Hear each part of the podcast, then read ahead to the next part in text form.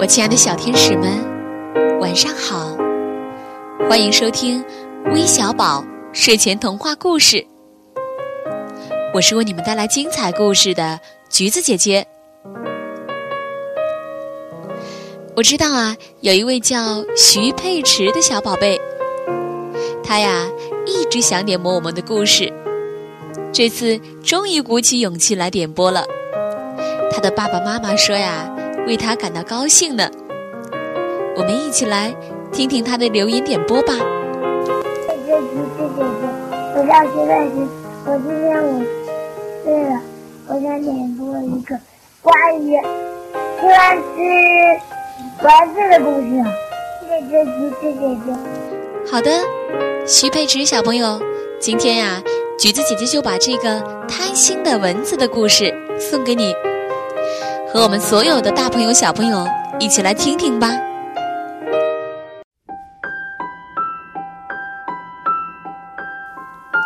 夜是那么的静，主人那均匀的呼吸声都听得清清楚楚。一只蚊子嗡嗡嗡地飞着，在寻找着自己的美食。突然，它好像闻到了一股。自己喜欢的香味儿，围着熟睡的主人小心地盘旋着，找准位置，用自己那又尖又长的针钉了上去。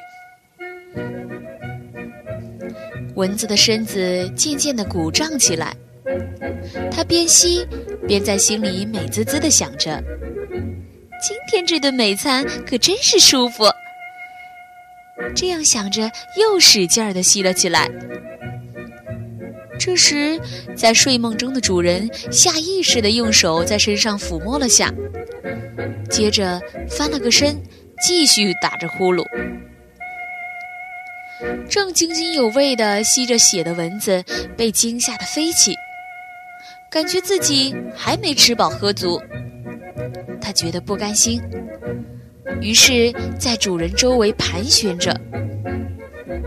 啊，哎呀，好痒！睡梦中的主人用手使劲儿地翘着腿，此时这一阵奇痒已把他的睡意都赶跑了。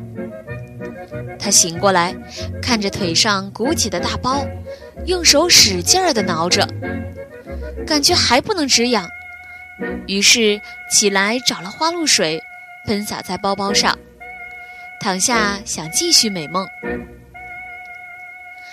闻到味道的蚊子打了个喷嚏，想着，我还是先到别处兜一圈再说。他盘旋了一大圈，没发现让自己感到特别喜欢的地方。他觉得自己还没吃饱喝足，不甘心就这么离开，于是又飞回来，飞到主人的身边。看着躺着的主人，围着它嗡嗡地飞着，伺机寻找再次下口的机会。当蚊子再一次飞过主人的身边，只听“啪”的一声清脆，伴随着主人惊叫道：“啊，好多血！”抬手看到手上一滩殷红的血，加上一个蚊子的尸体。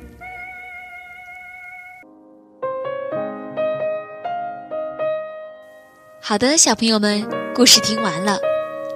这个故事啊，也告诉我们，贪心不足，总要付出巨大的代价。好了，今天的故事就到这里了，我们明晚再见吧，晚安。